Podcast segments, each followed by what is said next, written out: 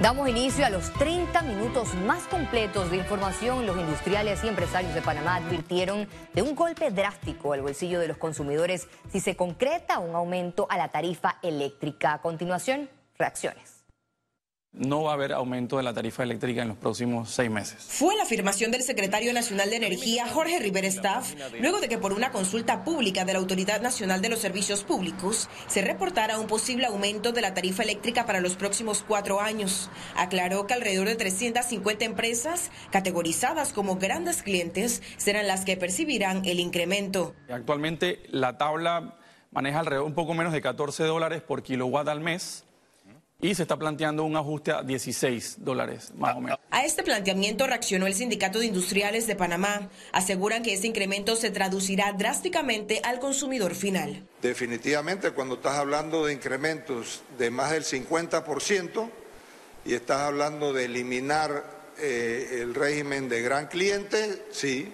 efectivamente, tendrá un impacto significativo. El pasado 27 de julio, el Sindicato de Industriales pidió a la SEP extender el periodo de la consulta pública para presentar sustentos económicos. Yo creo que lo principal es que, nosotros, que las reglas del juego tienen que mantenerse y no puede ser que una persona que ha hecho inversiones grandes le cambien de la, de la noche a la mañana las reglas del juego mientras que la Cámara de Comercio de Panamá ve esta posibilidad como negativa para el consumo y para la generación de comercio en el país. Ese impacto negativo en los precios del consumidor en este momento donde sabemos que eh, el ciudadano considera que eh, la vida tiene un alto costo, es muy preocupante, es muy preocupante y sobre todo cuando sabemos que hay estrategias que se pueden implementar de forma inmediata para contrarrestar, también siendo realistas, y entendiendo que hay factores que no vamos a poder controlar. Según el presidente Laurentino Cortizo, este incremento no afectará a 1.2 millones de panameños. Ciara Morris, Econews.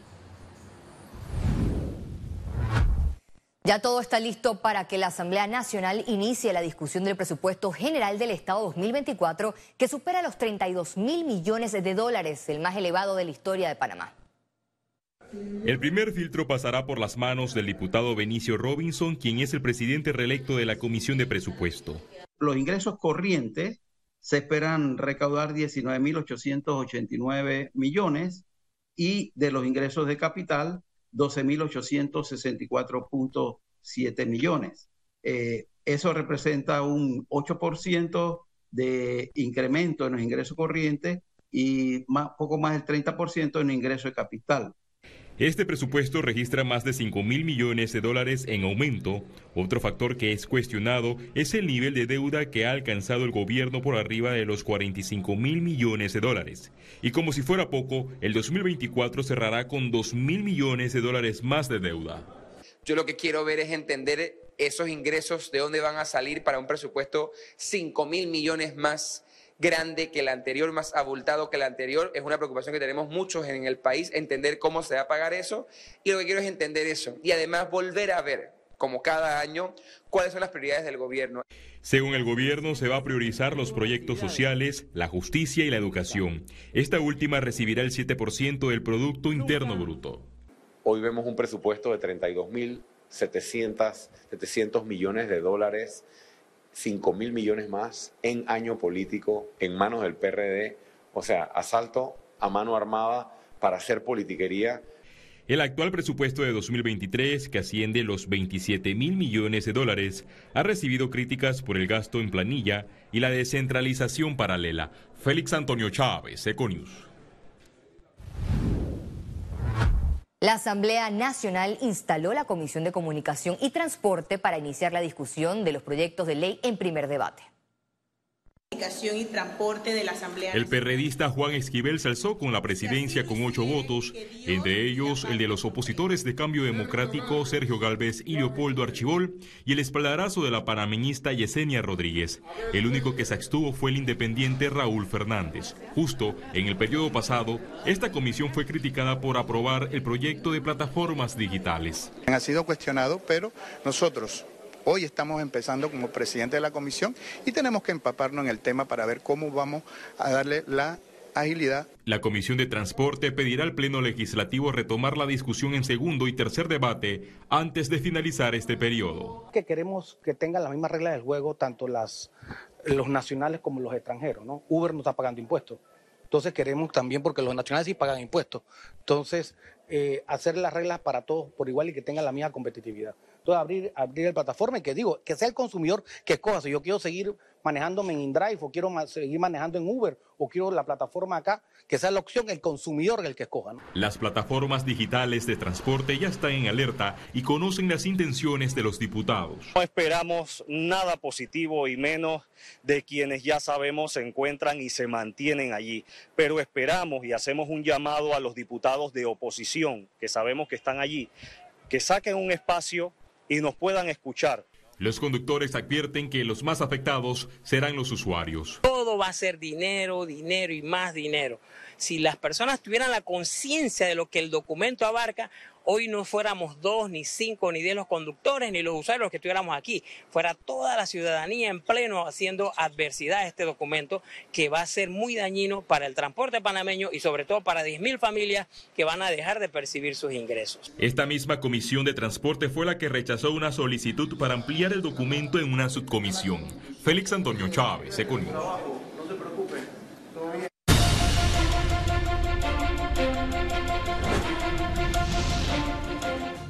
El candidato a la alcaldía de Panamá por el partido panameñista, Guillermo Bermúdez, justificó los pocos votos que sacó en las primarias luego de recibir cuestionamientos.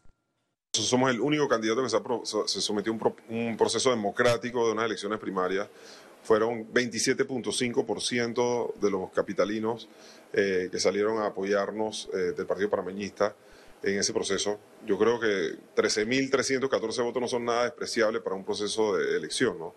Aquí hay gente que sale y habla y ataca sobre eso y son aprobados por una junta directiva de 10, 12 o 15 votos.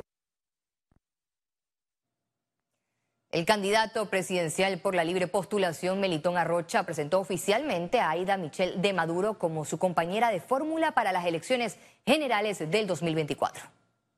Para nosotros era muy importante encontrar a la persona más idónea para llevar a cargo a cabo el puesto no de vicepresidente de la República, sino de presidente de la República en la eventualidad de que esto se requiriera. Acepto esta postulación en plena conciencia de la trascendencia, sacrificios y responsabilidad que la misma conlleva.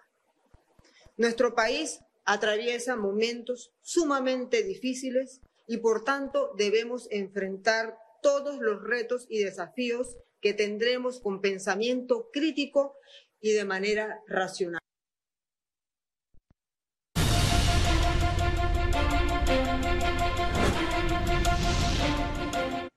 Y siguiendo con otras informaciones, el presidente Laurentino Cortizo se reunió con el equipo de gobierno que da seguimiento al abastecimiento de medicamentos en la Caja de Seguro Social y el Ministerio de Salud.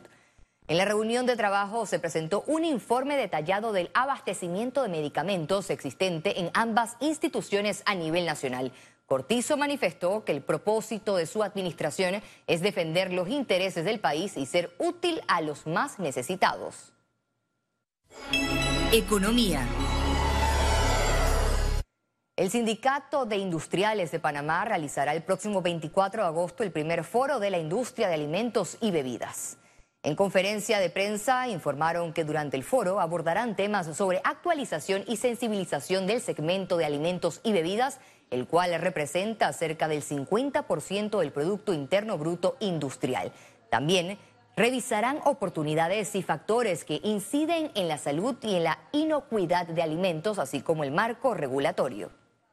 Unificar criterios.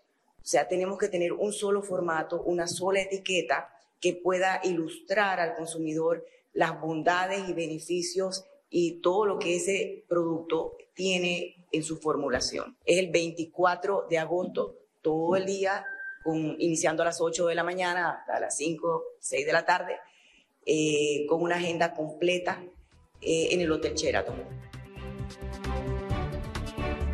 Al regreso, internacionales.